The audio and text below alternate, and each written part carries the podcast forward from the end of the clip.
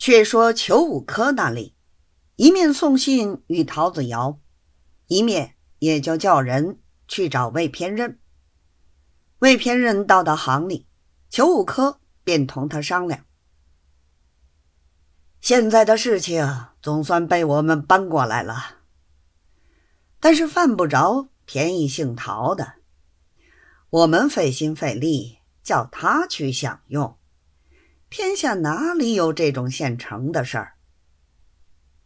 况且他拿了钱去，无非送给堂子里，我们不好留着自己用吗？偏任哥，你听我说的，可错不错？魏偏任道：“不要冤枉人，同情礼是早已断的了。但是我们出了力，叫人家受用。”确实犯不着。现在总共是一万出头银子的货，上头倒报了四万。姓陶的一个人已先亏空了将近万把。据我的意思，也可以不必再分给他了。裘五科道：“山东汇来的银子，依旧要在他手里过付，恐怕由不得我们做主。”魏偏任的：“怕他怎的？他一共有两份合同在咱手里，一份是前头打的，是两万二千银子；一份是第二次打的，上头却写的明明白白是四万。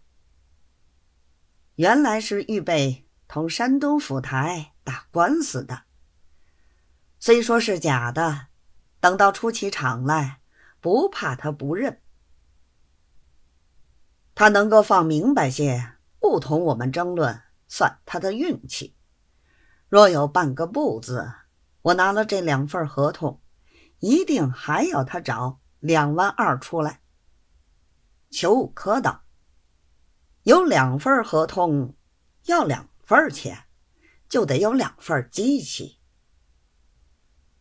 魏偏任道：“原要有两份机器才好，他多办一份，我们多得一份用钱。